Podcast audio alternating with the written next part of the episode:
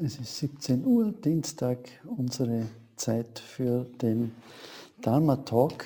Äh, wir studieren ja Kobuns Gespräche über das Herzsutra. Äh, wir sind schon eine eingespielte Runde. Äh, die meisten von uns sind eigentlich wirklich sehr regelmäßig dabei. Heute ist der siebte Abend. Wir haben bei der Einführung darüber gesprochen, oder das Einführungskapitel geht ums Thema, was ist das eigentlich für ein Text des äh, Herzsutra. Das zweite Kapitel war dann übers Rezitieren. Wir haben dann begonnen, die ersten Zeilen zu lesen, wo es darum gegangen ist, ja, wer spricht da eigentlich zu wem? Äh, Avalokiteshvara, Bodhisattva, spricht mit Shariputra, äh, einem der Hauptschüler von Buddha. Und gleichzeitig ist es äh, eigentlich ein bisschen eine Metapher für den gerade aufkommenden Mahayana-Buddhismus. Äh, es hat zu der Zeit noch einige, äh, einige äh, Mönche gegeben, die in der Hinayana-Tradition aufgewachsen sind und dann später einen Wechsel gemacht haben zum Mahayana-Buddhismus, der ja nicht so sehr die persönliche Erleuchtung betont, sondern das mit allen Wesen erwachen, das Bodhisattva-Ideal. Äh, das ist so das wahrscheinlich so ganz ein, ein wichtiger roter Faden in diesem Text. Wir sind dann weiter tiefer eingedrungen. Form unterscheidet sich nicht von Lehre. Form ist nichts anderes als Lehre, Lehre nichts anderes als Form. Äh, in dem Zusammenhang haben wir uns dann mit den fünf Skandas beschäftigt. Äh, die Skandas eigentlich als Blickwinkel, sich ergänzende Blickwinkel, äh, um auf ein Lebewesen zu blicken, äh, als Werkzeug für unsere spirituelle Reise und sind in dem Zusammenhang eben auf diesen Begriff der Lehre, der Leerheit gestoßen und haben da schon mehrere Vertiefungen gemacht, Exkurse, äh, wie eben beispielsweise äh, beim letzten Mal, als wir uns noch den Text angeschaut haben von Dichnatan und Taisen Deshimaru, die beide Kommentare zum Herzsutra verfasst haben. Und Deshimaru spricht da von Form und Leerheit als nicht zwei Gegensätzen. Äh, es sind eher Pole von einer Sache. Und das, das ist wirklich ein, ein Blickwinkel, der das ganze, die, die, ganze Perspektive auf das Seiende und auf das eigene Leben grundsätzlich verändern kann. Zwei Pole, die immer zusammengehören. Normalerweise sehen wir ja vor allem diesen Formpol und die Lehre ist eher etwas, das uns Mühe macht und äh, nicht so einfach zu erfassen ist. Und äh, sehr schöne Metapher hat der Dichnatan geliefert, äh, indem er anhand vom Körper das illustriert hat. Wir haben verschiedene Organe und natürlich gibt es ein Herz und das unterscheidet sich von der Lunge äh, oder von der Niere oder von was auch immer. Und trotzdem können diese einzelnen Organe nicht für sich allein existieren, sondern sind immer gegenseitig aufeinander angewiesen. Und von dem kommt dieser Begriff leer. Leer von was? Leer von einer eigenen Existenz.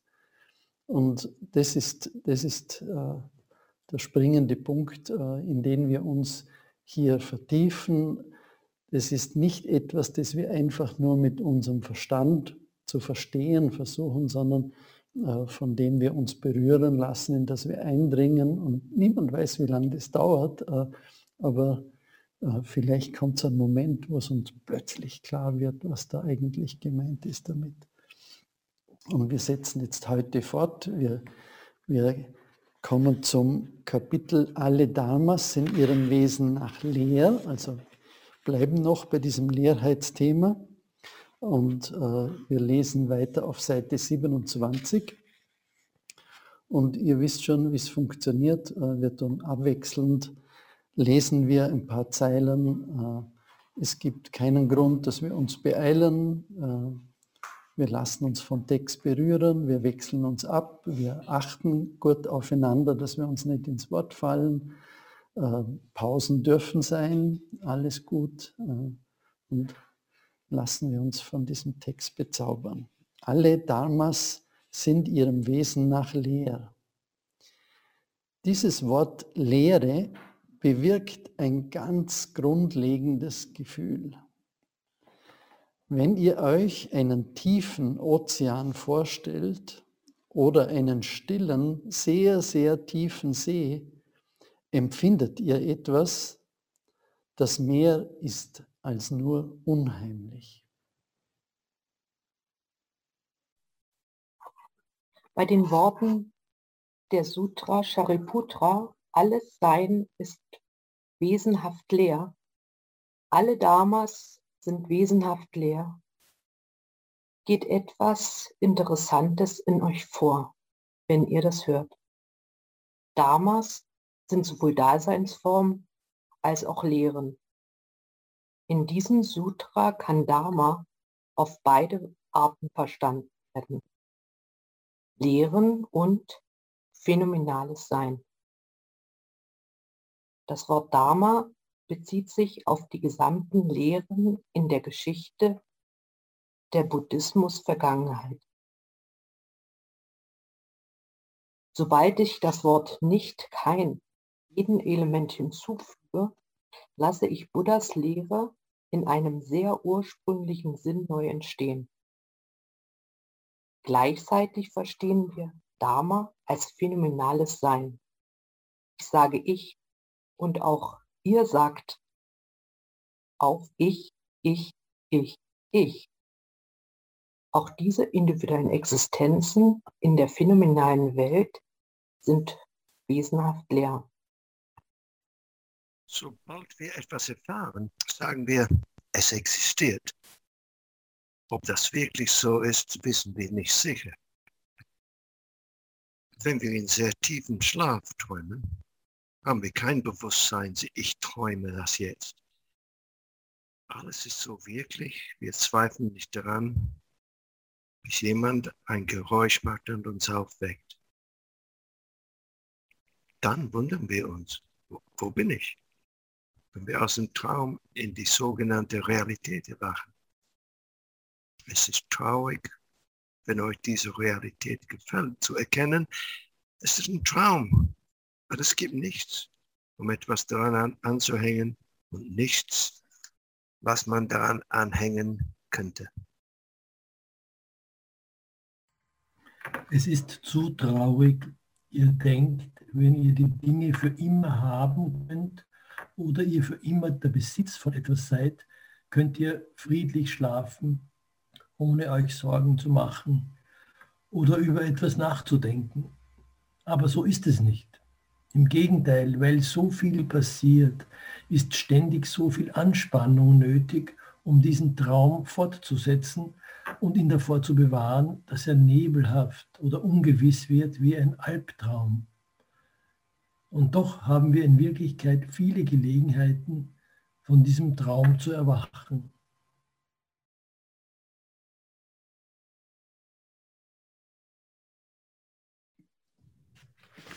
Durch Lehre gekennzeichnet. Dabei hört die nicht auf zu existieren. Das Wort nicht und das Wort Lehre haben große Kraft, euch aus einem erstarrten Zustand zu befreien. Ihr durchschneidet die Täuschung über euer Sein. Wir zweifeln nicht, dass dies unsere Nase, dieses unsere Augen sind und plötzlich sehen wir die Nase als eine Beule auf unserem Gesicht. Es ist wahr, wir haben Nase, Augen, Mund und auch Haut. Alles, was wir erfahren und wie wir es in Worte verwandeln, ist wirklich wahr. Gleichzeitig aber ist es überhaupt nicht wahr. Von allem Anfang bis letzten Endes. Wir müssen es nicht so ausdrücken. Vielleicht ist ja das, was wie die Nase hervorsteht, tatsächlich eine Höhle, wenn ihr es so nennt. Ich kann sehen ist Ausdruck vollständigen Nichtwissens. Tatsächlich sehen eure Augen gar nichts. Sobald ihr zu sehen beginnt, seht ihr nicht. Das ist, wie ihr Unterscheidungen macht.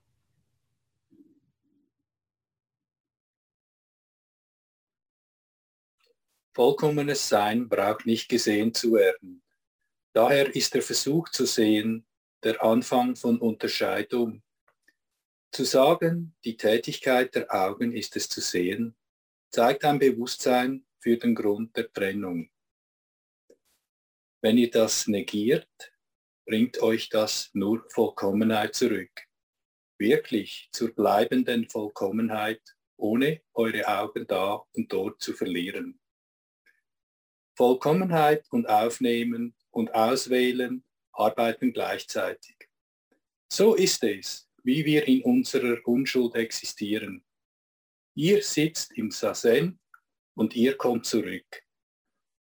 Dabei verliert ihr nicht den Körper.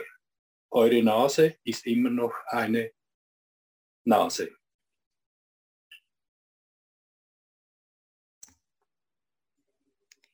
Im Mahayana-Buddhismus ist es aber der wichtigste Gegenstand. Diese indische Idee der Leerheit zu studieren. Übersetzt wird es als bedingtes Entstehen. Wenn ich diesen Beutel anschaue, erhebt seine Geldtasche hoch, weiß ich nicht, was drin ist. Aber indem ich ihn auf diese Art halte, die Lehre zu fühlen bedeutet, dass mein Bemühen all jene Helfenden durchdringt, die ihn zu mir gebracht haben.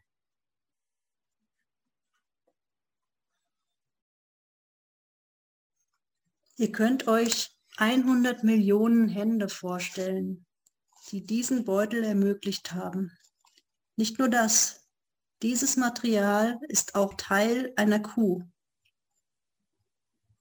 sich diesen Teil der Kuh vorzustellen, als sie noch lebte, aus der dieser Beutel gemacht wurde, ist fast unmöglich.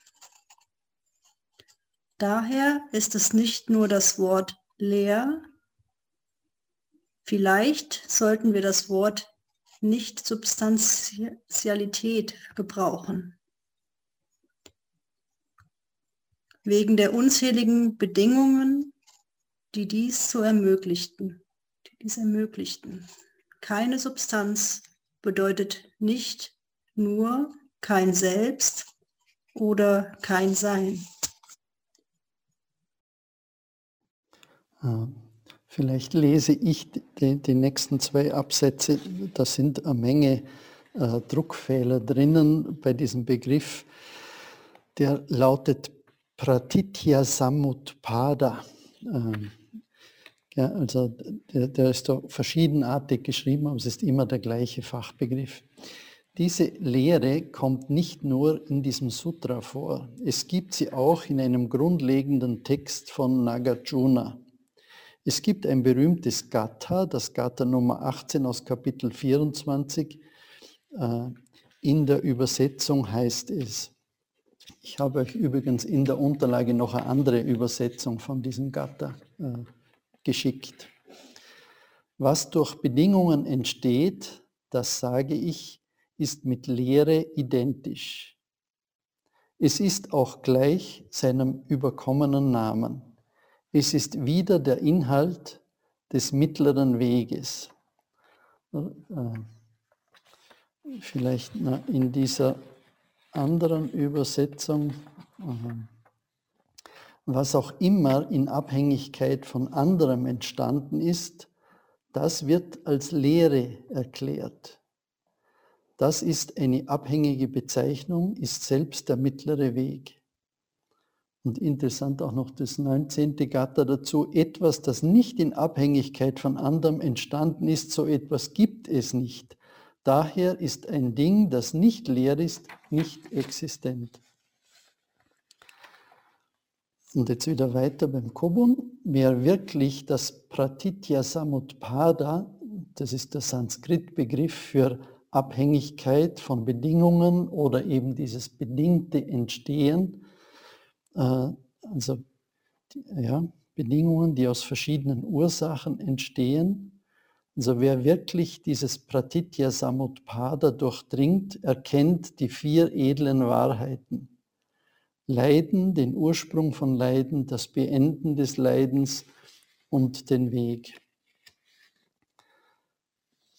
Ja, und darum habe ich euch äh, dieses Handout noch dazugegeben, äh, weil das dort einfach noch einmal äh, ganz gut ausgeführt wird. Wenn, wenn alle Dinge frei sind von einer Existenz an sich, äh, und wir aber an Dingen festhalten, dann ist Leiden vorprogrammiert. Darum ist dieser Begriff des bedingten Entstehens oder des Entstehens in Abhängigkeit so ein elementarer Kernbegriff in Zusammenhang mit der Lehre und ganz wichtig, dass wir uns mit dem beschäftigen. Wer immer das Pratitya Samutpada sieht, sieht das Dharma. Wer immer das Dharma sieht, sieht das Pratitya Samutpada. Wer immer das Pratitya Samutpada sieht, sieht das Dharma. Wer immer den Buddha sieht, sieht das Dharma. Shakyamuni Buddha hat dies entdeckt und versuchte dies die Menschen selbst entdecken zu lassen. Aber lange, lange Zeit spielten die Menschen nur mit seinen Lehren, ohne selbst zu erfahren, was sie sind. Ich würde gern da jetzt mal kurz innehalten, bevor wir dann zu dieser persönlichen Geschichte vom, vom Kobun kommen und einfach äh, euch fragen, wie geht es euch? Ähm, kommt ihr einigermaßen klar mit dem Text? Sind Fragen aufgetaucht, Irritationen, äh, Gedanken? Ähm, das wäre jetzt eine gute Gelegenheit, dass wir uns ein bisschen austauschen können dazu. Ähm, ich habe eine Frage. Also was du jetzt gerade vorgetragen hast, Manfred, auf Seite 29 am Schluss, äh, wie weit geht dieses Zitat, bis wer immer den Buddha sieht, sieht das Dharma und nach Shakyamuni Buddha hat diesen Text, das ist schon wieder Text, oder? Äh, das Gatha ist wirklich, sind nur diese drei Zeilen, was durch Bedingungen entsteht. Äh, ja. Und wer wirklich das Pratitya, das ist schon wieder Kobun. Das ist leider nicht ganz äh, deutlich ersichtlich, aber es ist das Gatha, auf das er sich bezieht, äh, ist nur diese drei Zeilen. Oder man muss vielleicht ein bisschen ausholen. Nagarjuna, äh, das ist nicht irgendwer, das ist äh, wahrscheinlich der bedeutendste Philosoph im Buddhismus. Äh, er ist auch in der Patriarchenlinie, der 14. Patriarch in der indischen Linie und der Begründer der Madhyamika-Schule, also des mittleren Wegs. Man vermutet, dass er einen wesentlichen Anteil hatte überhaupt in der ganzen Prajna-Paramita-Literatur. Äh, und deswegen ist dieses Zitat für den Kobun so wichtig. Deshalb zitiert er Nagarjuna, weil das ein, ein wichtiger Beleg noch einmal ist für diese Sicht der Leerheit. Ich wollte, Manfred, ich wollte nur äh, ergänzen, im englischen Original sieht so aus, als wäre diese, zumindest diese vier Absätze äh, doch Zitat von Narajuna und nur der allerletzte Absatz ist wieder Kobuns Text. Also ist es nicht möglich, dass, dass das also erst mit dem Shakyamuna Buddha, Shakyamuna Buddha hat dies entdeckt, wäre wieder Kobuns Text. So sieht es bei mir aus, aber...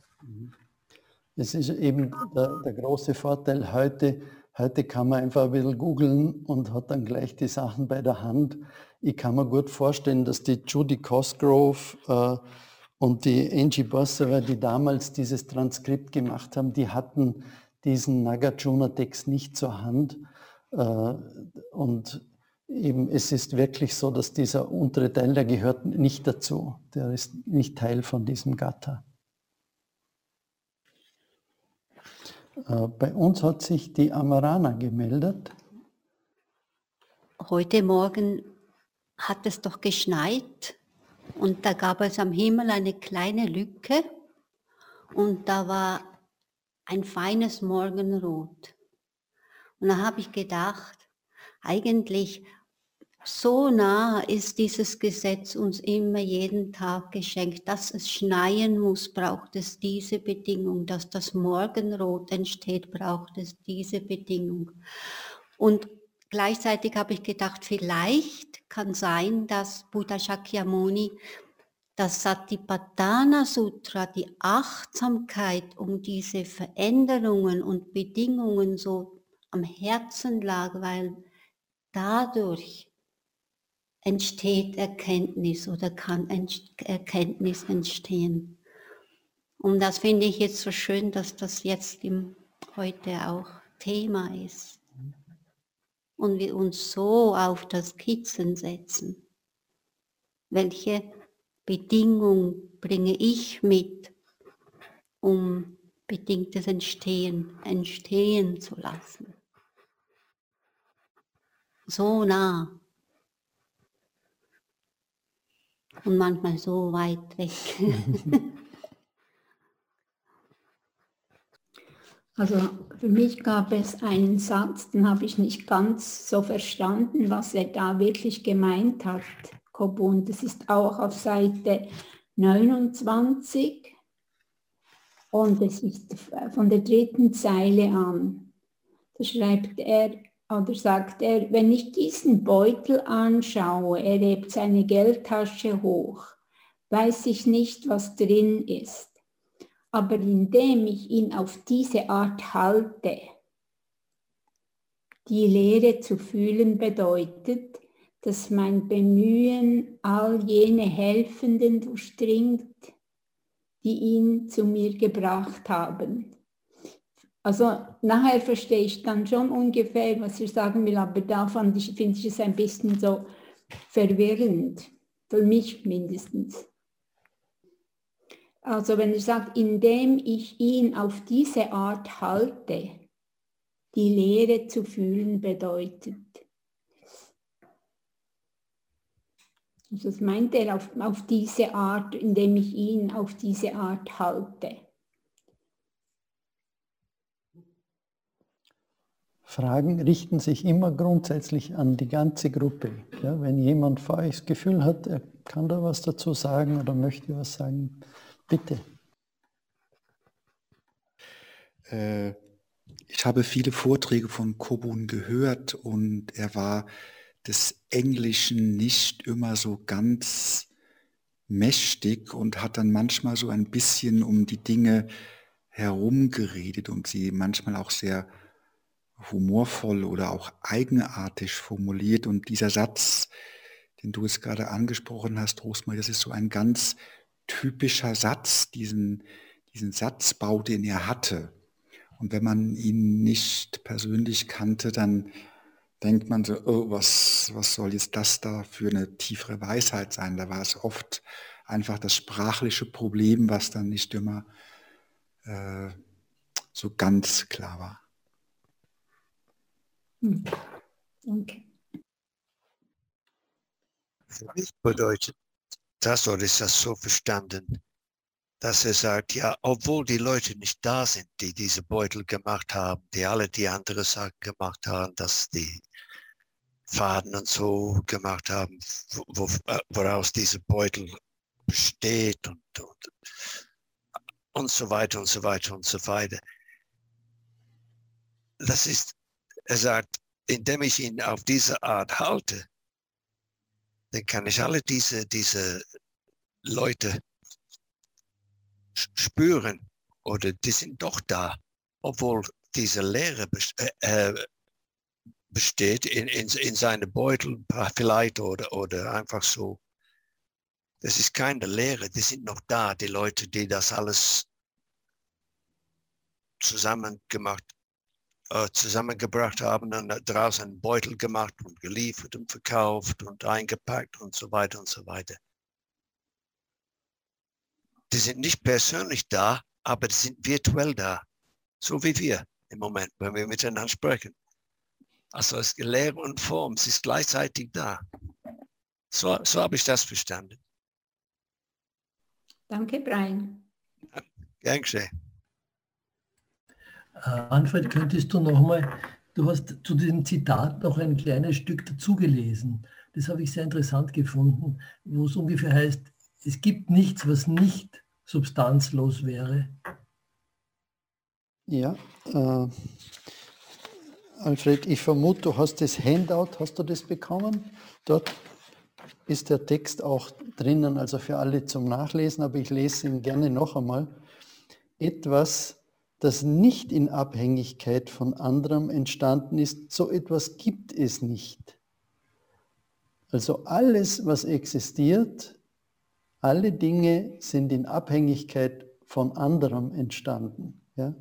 Und es gibt nichts, was nicht in Abhängigkeit entstanden ist. Daher ist ein Ding, das nicht leer ist, nicht existent. Ich glaube, das ist für uns eine ziemlich schwierige Denkfigur, weil wir immer so in Gegensätzen denken. Wenn sozusagen, wenn wir das Wort substanzlos, sind, Dinge sind substanzlos hören, dann denken wir, aber es muss doch irgendetwas geben, was aus sich selber existiert. Das ist zum Beispiel so eine westliche Denkfigur, wenn, also Aristoteles argumentiert ja ganz ähnlich, wenn er sagt, alle Bewegung geht wieder auf Bewegung zurück, bis auf den ersten unbewegten Beweger. Der ist sozusagen der Ursprung von dem Ganzen. Aber hier ist, ist sozusagen eine Denkfigur äh, präsentiert, wo es genau dieses eine nicht, also dieses eine Substanzvolle oder diesen Gegenbegriff nicht gibt. Und das ist, glaube ich, ziemlich schwierig für uns zu, zu akzeptieren, weil wir, weil wir diesen Gegensatz automatisch dazu denken. Ist meine Vermutung. Also darum ist auch der wesentlich bessere Begriff, glaube ich, statt Lehre diese Substanzlosigkeit. Weil bei Lehre stellen wir uns immer vor den Gegenbegriff Inhalt und Lehre. Aber der ist hier, glaube ich, nicht gemeint. Es ist nicht diese Fülle und Lehre, sondern es ist das nicht aus sich selbst bestehen gemeint. Aber im frühen Buddhismus gab es ja die Idee, dass Raum aus sich selber entstanden ist. Raum und der Kosmos. Wie können wir das dann widerlegen? Äh, ich denke mir so, wenn du jetzt den frühen Buddhismus ansprichst, äh, was glaube ich so ein wesentlicher Punkt vom Herzsutra ist, ist, dass eben hier Avalokiteshvara dem Shariputra erklärt, dass sogar die fünf Skandhas leer sind. Und äh, das haben die frühen Schulen haben angenommen, dass die Skandhas schon existieren. Und, äh, und das finde ich so, oder Alfred, wenn du von Denkfiguren sprichst, oder für mich sind es so Einladungen, Denkgewohnheiten zu verändern. Und normalerweise nehmen wir an, etwas ist da oder es ist nicht da. Und hier werden wir eingeladen, äh, in allem alles zu sehen, also und gleichzeitig nichts. Äh, es ist nichts, weil es einer eigenen äh, Existenz nicht, nicht beinhaltet, also es gibt nichts, das an sich, aus sich selbst heraus existiert, sondern immer abhängig von anderen. Und wenn man diese Abhängigkeit betrachtet, so wie es der Brian erklärt hat, oder eben Kobun mit seiner Geldtasche, dann kann ich plötzlich alles in jedem Gegenstand drinnen sehen, weil der nicht getrennt von allen anderen Dingen existieren kann. Und ich habe es, glaube ich, schon in, an einem der früheren Abende einmal erzählt. Für mich war das eine unglaubliche äh, Illustration, eine Übung äh, beim Essen. Ich kann mich genau erinnern, äh, es war, glaube ich, im November bei den Praxistagen. Äh, ich habe jedes einzelne Element oder jedes Essen, das auf dem Teller lag, habe ich wirklich äh, mal versucht vorzustellen, was steckt da jetzt alles dahinter. Oder du siehst den Salat und du siehst die Frieda auf der Frohmatte, wie sie den Salat anbaut und wie die Sonne drauf scheint und den Wind und wie die Esel das herauftransportieren. Du siehst den Reis und die Reisfelder und das Schiff, mit dem der Reis transportiert wird. Und, und du, du bist fassungslos, was da auf deinem Teller alles liegt. Und das ist eben nicht nur der Salat und der Reis, das ist die ganze Welt. Und gleichzeitig ist es leer. Und das ist, das ist so eine interessante Übung, die wir eigentlich immer machen können, wo wir selbst einen völlig neuen Blick auf die Welt bekommen. Und, und ich denke mir so, die, das große Geschenk für mich ist, dass sich plötzlich der Blick auf Leben und Tod verändert. Oder? In unserem gewöhnlichen Denken ist der Tod, das Sterben, das Ende. Und in diesem bedingten Entstehen ist es alles Transformationsprozess. Es gibt nichts, was entsteht und vergeht, sondern alles verwandelt sich ständig. Und, und ich glaube, dass wir das, diesen Blickwinkel, den müssen wir üben. Das ist nicht eine intellektuelle Erkenntnis, die, die uns einmal berührt, wenn wir so einen Text lesen, sondern diese ständige Herausforderung, in der Geldtasche die Kuh zu sehen und was auch immer. Die Barbara ist jetzt wahrscheinlich nicht so begeistert. Ja, aber es genau gut, wenn man dann die Kuh sieht und ja. wahrnimmt. Sehr begeistert. Darf ich da noch eine Bemerkung machen zu dem, was ich vorher versucht habe auch zu sagen? Also der Gegenbegriff von etwas, was völlig aus sich selbst heraus existiert, aus eigenem Substanz, wäre im europäischen Denken der Gottesbegriff eigentlich. Also das ist die Substanz, die völlig aus sich selbst besteht. Und kann man nicht darin auch lesen, dass der Buddhismus versucht, ganz ohne so eine Gottesvorstellung auszukommen? Das lese ich auch da drin. Manfred, ich wollte noch mal ansprechen, also ich bin dir dankbar für das, was du sagst und dennoch, dann äh, kommt bei mir eine Irritation äh, wegen dem oder wegen dem Begriff der Substanzlosigkeit. Ich sehe es nicht als Substanzlosigkeit, sondern als über alles hinaus zusammenhängende zu, ja, wie, wie die Ströme der fünf Skandas, die einfach zusammengehören. Sie können nicht äh, alleine existieren. Was sagst du dazu? Oder ja. ihr, was sagt ihr dazu? Weißt du, Tilda, ich, ich habe zwar äh, dieses Dharma Studium initiiert, aber ich fühle mich nicht berufen, äh, gute Antworten auf alle Fragen zu haben. Äh, ich bin genauso ein Suchender wie ihr alle auch. Ähm, das, was mir einfach so entgegenkommt, wenn ich dir zuhöre, ist, dass wir alle haben einfach so ganz große Mühe mit dieser Substanzlosigkeit. Oder so, so fängt ja dieses Kapitel schon an, äh, wo der Kobun sagt, das Wort Leere bewirkt ein grundlegendes Gefühl. Wenn ihr euch einen tiefen Ozean vorstellt oder einen stillen, sehr, sehr tiefen See, empfindet ihr etwas, das mehr ist als nur unheimlich. Also ich kann mich erinnern, ich bin einmal äh, geschwommen bei einem Urlaub in einer, einer Stelle vom Meer, wo das Meer ganz tief, also Kilometer tief abgefallen ist. Und das war eine ganz besondere Atmosphäre an diesem Punkt, weil das Meer so tief war, dass du, du hast es gespürt mit, aller, mit allen Zellen deines Körpers, dass da jederzeit ganz ein großer Fisch auftauchen kann. Und es ist kein Fisch aufgetaucht, aber das Gefühl, das werde ich nie vergessen. Und, und ich glaube, dass das uns einfach sehr, sehr schwer fällt, uns mit diesem Begriff der Leerheit, der Leere, der Substanzlosigkeit anzufreunden und äh, auch jetzt auf das, Alfred, was du gesagt hast, das ist auch innerhalb des Buddhismus immer wieder eine Diskussion, äh, ob es nicht doch irgendetwas gibt, äh, diese letzte Entität, was existiert, und ob man nicht durch die Hintertür dann doch noch mit dem Urgrund zum Beispiel äh, noch so, so eine Entität einführt.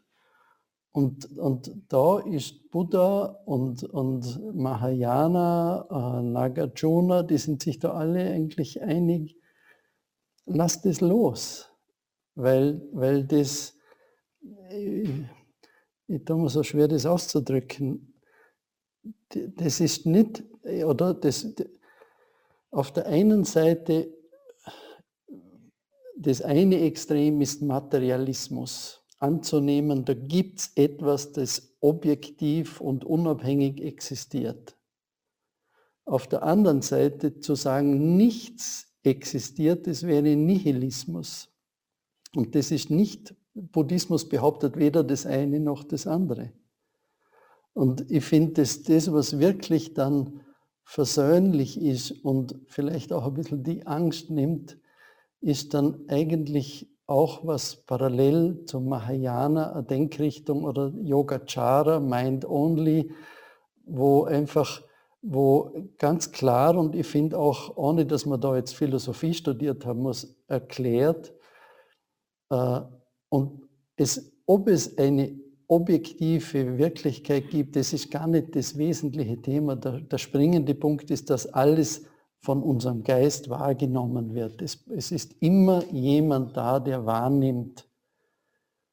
Äh, und, und mit dem müssen wir uns auseinandersetzen, mit dem, mit unserer Wahrnehmung. Und, und äh, die, diese Leerheit anzunehmen, finde ich eigentlich nicht etwas, das mir Angst macht, sondern das für mich ganz großen Frieden stiftet, weil es, es zeigt mir, wie sinnlos es ist, an irgendetwas festzuhalten und dass wir uns dem Bodenlosen anvertrauen können. Mir kommt eine, ein Erlebnis vor zwei Jahren saß ich im Flugzeug, 10.000 Meter Höhe, irgendwo über Afghanistan. Es war ein relativ heftiger Sturm. Wir sind ständig Luftlöcher 100 Meter runter hochgekommen. Die Flügel haben gewackelt und ich hatte einfach nur noch Schiss. Und ich wusste nicht, wie komme ich aus diesem Angstloch heraus. Und dann äh, habe ich intuitiv angefangen, aha, da ist der Flügel, der wackelt, der ist aus Materialien hergestellt, der ist von Menschen fabriziert worden. Parallel gibt es die Erde, da gibt es die Sonne, da gibt es Gezeiten, da gibt es Luft und das war ein, ein ganz tiefes Erfahren von dieser Bedingtheit und ich bin ein Teil dieses bedingten Seins und irgendwann war das richtig spannend, auf dem nächsten, auf das nächste Luftloch zu warten und sagen, ah, jetzt geht's wieder runter und hoch.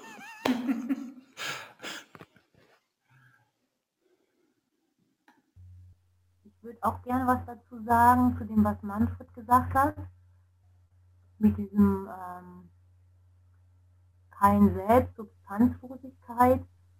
Und mich hat das erinnert, was du beschrieben hast auf dem Teller, das Essen verbunden mit dem Ganzen, was dazu führt, so an das Intersein. Ähm, ich finde das auch schön, dieses, wenn man das an sich selbst macht, so dieses, mir gibt das so Frieden, diese Verbundenheit mit allem. Ähm, wenn ich zum Beispiel mich angucke, ich existiere ja aus vielen Zellen und allem Möglichen, auch aus dem meiner Mutter, meines Vaters, meiner Großmutter, meines Großvaters und so weiter und so fort. Das heißt, du keine eigene Existenz und es geht immer so weiter. Und das gibt dann, also das verbinde ich auch mit diesem Lehre. Ähm, und durch die Luft bin ich verbunden mit anderen. Ich atme aus, ich atme Dinge aus, die andere einatmen. Das heißt, ich bin immer verbunden mit allen. Und natürlich mit allen Sachen, aber jetzt, das wären jetzt die Beispiele mit Sauerstoff und, ähm, und CO2 zum Beispiel mit den Pflanzen oder mit den... Also ich finde, das kann man schon auf der naturwissenschaftlichen Ebene so, so schön sehen. Also ich bin, ich bin nun mal Naturwissenschaftlerin deswegen, aber mm, also mir hat das ich habe das von Thai, Nhat Hanh, ähm, gelernt und dann auch gibt es Wissenschaftler, die das beschreiben, dass sie zählen, äh, das ist nur ganz wenig, was wir sind, in Anführungsstrichen. Das meiste dazwischen ist doch nicht Welle, Schwung und Vibration, Licht und so. Also selbst wenn man das fühlen kann, hier, ich denke ja, ich bin das. Und mh, hm, das war für mich erst ungewohnt, aber so mit den Jahren hat mir das sehr viel Frieden gegeben. Sei es bei Erkrankungen, sei es bei Glück, sei es bei Stimmungsschwankungen, dieses Gefühl, es ist alles irgendwie am Fließen. Und das ist es einfach. Also schon allein in meinem Körper. Und verändert sich. Ja. Das fällt mir jetzt dazu ein.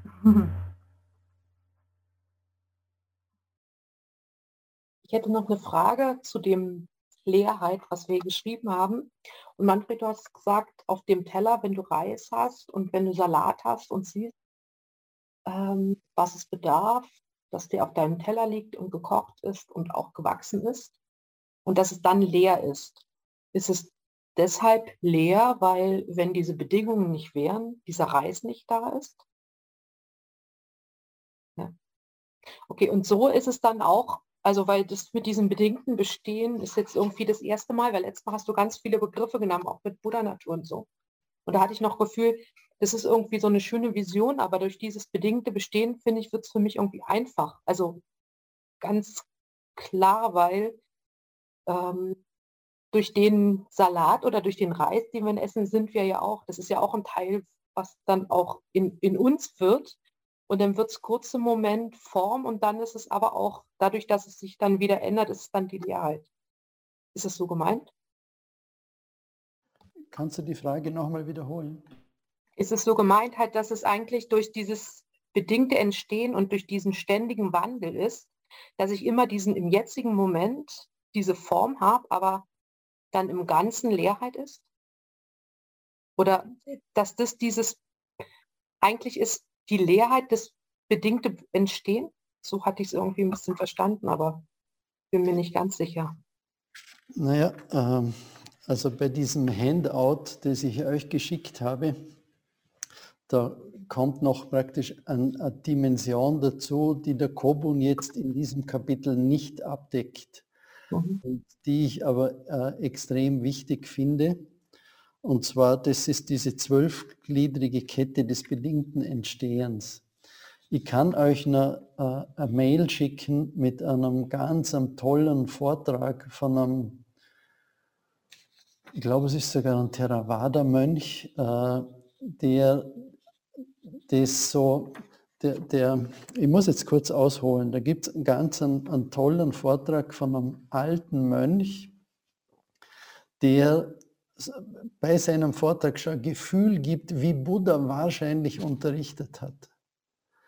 Und zwar geht er da diese zwölf Ketten, diese, diese zwölf Schritte des bedingten Entstehens durch. Ihr findet das auf, eh, auf der ersten Seite, na, auf der zweiten Seite ist so eine Grafik drauf. Und da sind dann diese zwölf Schritte beschrieben und das ist eigentlich eine endlose Kette. Äh, und das, das ist wirklich ganz ein tolles Material, um sich ein bisschen hinein zu vertiefen, wenn ihr mit dem noch nicht gearbeitet habt. Also das beginnt mit Ignoranz und damit ist gemeint die Unwissenheit der vier edlen Wahrheiten, äh, was zum Vorgang des bedingten Entstehens führt. Also am Anfang ist diese Ignoranz, diese, diese Unwissenheit. Dann entstehen die Formationen, das heißt die, diese karmischen Kräfte. Aus dem entsteht das Bewusstsein, aus dem entsteht Name und Form, die sechs Sinnestore, Sinneskontakt, Gefühlempfindung, Verlangen, Anhaftung, Werdensprozess, Geburt, Alter und Tod. Und damit ist eigentlich alles ganz genau beschrieben, Schritt für Schritt, äh, wie wir in dieser Misere gelandet sind, wo wir sind. Und dieser buddhistische Mönch, der, der macht es zusammen mit seiner Sangha, äh, ist wirklich beeindruckend, wo er diese zwölf Schritte von hinten nach vorn und von vorn nach hinten geht und die Sangha das wiederholen lässt, die einzelnen Begriffe. Und das ist atemberaubend, weil man plötzlich ein Gefühl dafür bekommt, wie die memorisiert haben. Ich habe lange Zeit gedacht, das war ein Makel vom Buddhismus, dass die das nicht aufgeschrieben haben, sondern das mündlich weitergegeben haben. Aber plötzlich habe ich gemerkt, na, das, das ist eine wunderbare Form, miteinander zu lernen, etwas sich auswendig zu merken und, und möglicherweise sogar eine sicherere Art, äh, über längere Zeiträume Wissen weiterzugeben, wie wenn das einfach, wenn man sich auf das Niedergeschriebene verlässt. Und wir merken ja mit den Übersetzungen, wie schnell das uferlos wird. Ja? Also das wäre jetzt eine Fleißaufgabe, zu der ich euch einladen würde, äh, dass ihr euch da ein bisschen mit dieser zwölfgliedrigen Kette äh, noch beschäftigt. Äh, und ich schicke euch noch diesen Vortrag von diesem Mönch. Jetzt, Dorin, war das eine Antwort auf deine Frage? Auch mit der zwölfgliedrigen Kette war es mir wieder ein bisschen zu viel, aber da muss ich erst mal lesen. Danke. Also ich, Alfred, ich habe diese Unterlage nicht bekommen. Ich weiß nicht, vielleicht ist es irgendwo im Spam gelandet. Kannst du das noch einmal schicken? Ich schicke das noch einmal, Alfred. Äh, ich, ich, möchte euch gerne ein bisschen so diese, diese also ich kenne das selber gut genug, mir geht es auch ständig so, du bist überflutet, tausend Begriffe und das einzusortieren. Aber äh, ich glaube, die Claudia hat es gesagt, das ist tatsächlich, ist, Dharma-Studium ist etwas, das geht ein ganzes Leben lang. Und plötzlich, irgendwann passiert etwas, dass du diese Puzzlesteine zusammenfügen kannst. Also lasst euch nicht entmutigen, äh, wenn sich nicht gleich alles erschließt. Äh, das, was jetzt gerade reif ist, das kommt bei dir an und, und zerbricht dir nicht den Kopf. Das ist keine Denksportaufgabe. Buddhismus, Dharma-Studium heißt, das Herz berühren zu lassen von dem, wofür du gerade reif bist. Ja. Ähm, ich habe eine Frage zu, dem, äh, zu diesem äh, Kreislauf. Ähm, ich kenne nur das, das, Rad, das Rad des Lebens im tibetischen Buddhismus, das Samsara, wo dieser Tiger, dieses Dämon, dieses Rad hält und dann hat man diese die in diesem Mandala diese Abbildungen mit dem Töpfer und, und der Buddha mit dem Mond und, und da gibt es, also es ist ja sehr ähnlich mit diesen zwölf Verkettungen. Das ist, also ist, weil ich habe diese Unterlagen bekommen und habe dann gedacht, also verstehe ich das richtig, dass dieser Nagar, Nagarjuna eigentlich mit der Madhyamaka-Schule die Grund, das steht ja auch, die Grundlage vom tibetischen Buddhismus gelegt hat. Also geht dieses Mandala mit dem Rat des Lebens zurück auf, dieses, auf diese Darstellung. Äh, da bin ich jetzt zu wenig kompetent, um das beantworten zu können. Thomas, weißt du das vielleicht? Äh, der Buddha hat ja dieses bedingte Entstehen schon in seinem, also im Pali-Kanon gibt es Sutren, die das lehren. Und die tibetische Tradition hat dann das auch nochmal äh, sehr kreativ, bildlich dargestellt. Und eigentlich, äh, wenn du von diesem Lebensrat sprichst, es ist eigentlich das Gleiche, nur es ist in Tibet auch zu Bild gebracht worden. Also man hat das in Bildern dargestellt, in Symbolen weil die einfache Landbevölkerung, die konnte, die konnte nicht lesen. Und dann hat man eben auch diese sechs Lebensbereiche, die dort drin sind, hat man bildlich dargestellt und dann auch diesen Bereich des absteigend, aufsteigend, dann die, der Dämonen, der das ganze Rad hält, damit einfach die Landbevölkerung sich das bildlich vorstellen kann. Aber es ist eigentlich genau das Gleiche. Also, äh, darf ich auch noch etwas sagen zu diesem Lebensrat? Also diese Darstellung ist immer am Eingang im Vorhof des Klosters. Ähm, bevor man in den Tempel betritt, an einer Wand ist diese Darstellung. Und es sind genau diese zwölf Schritte ähm, des bedingten Entstehens, die du hier aufgeführt hast. Es beginnt mit der alten Frau als Symbol von Unwissenheit und es geht dann über vom Töpfer.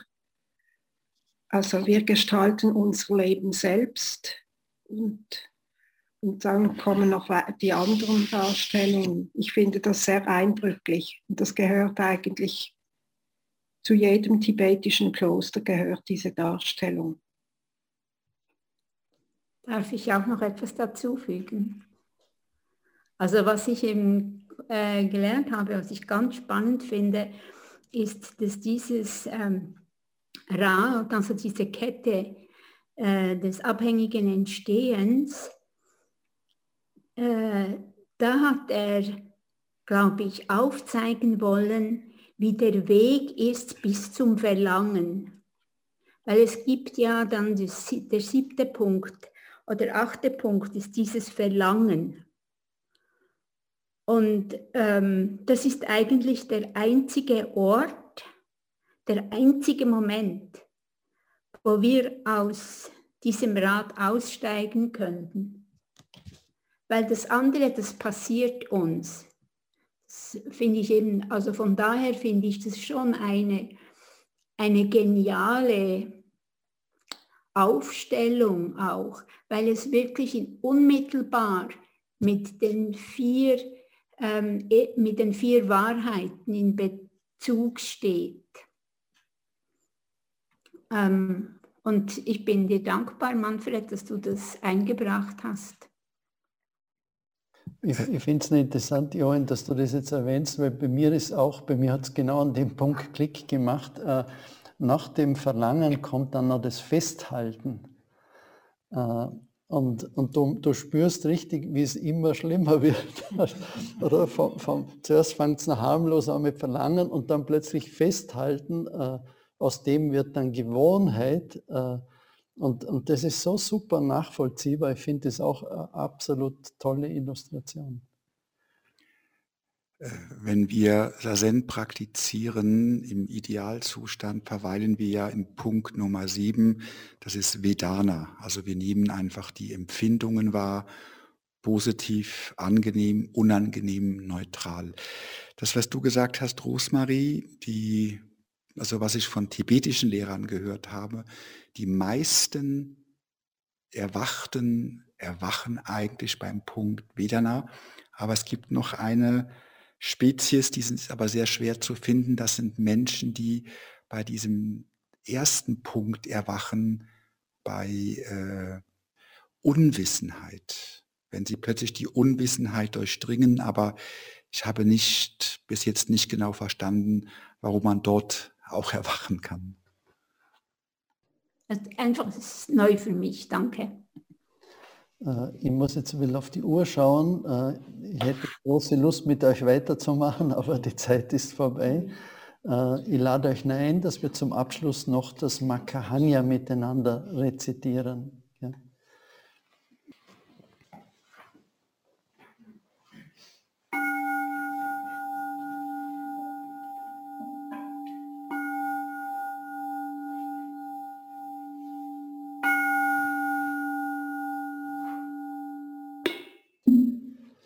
Makahanya Haramita Shingyo.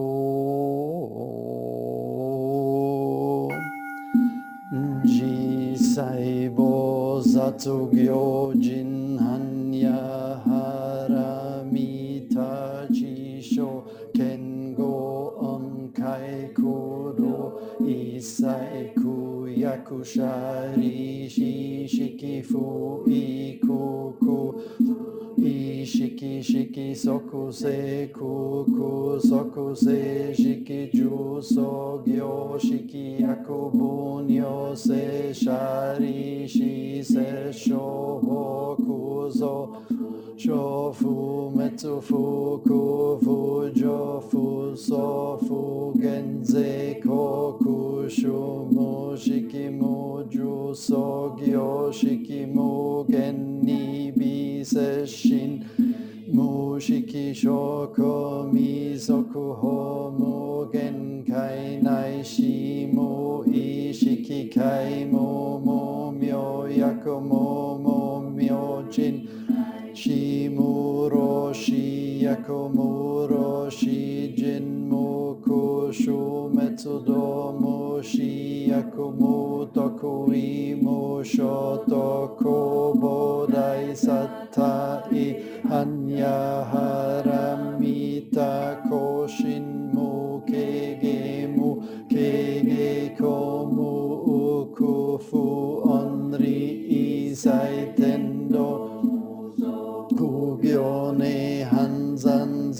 諸仏違反やはらみたことくわのくたら三脈三菩提古師藩やはらみた世大人中世大名衆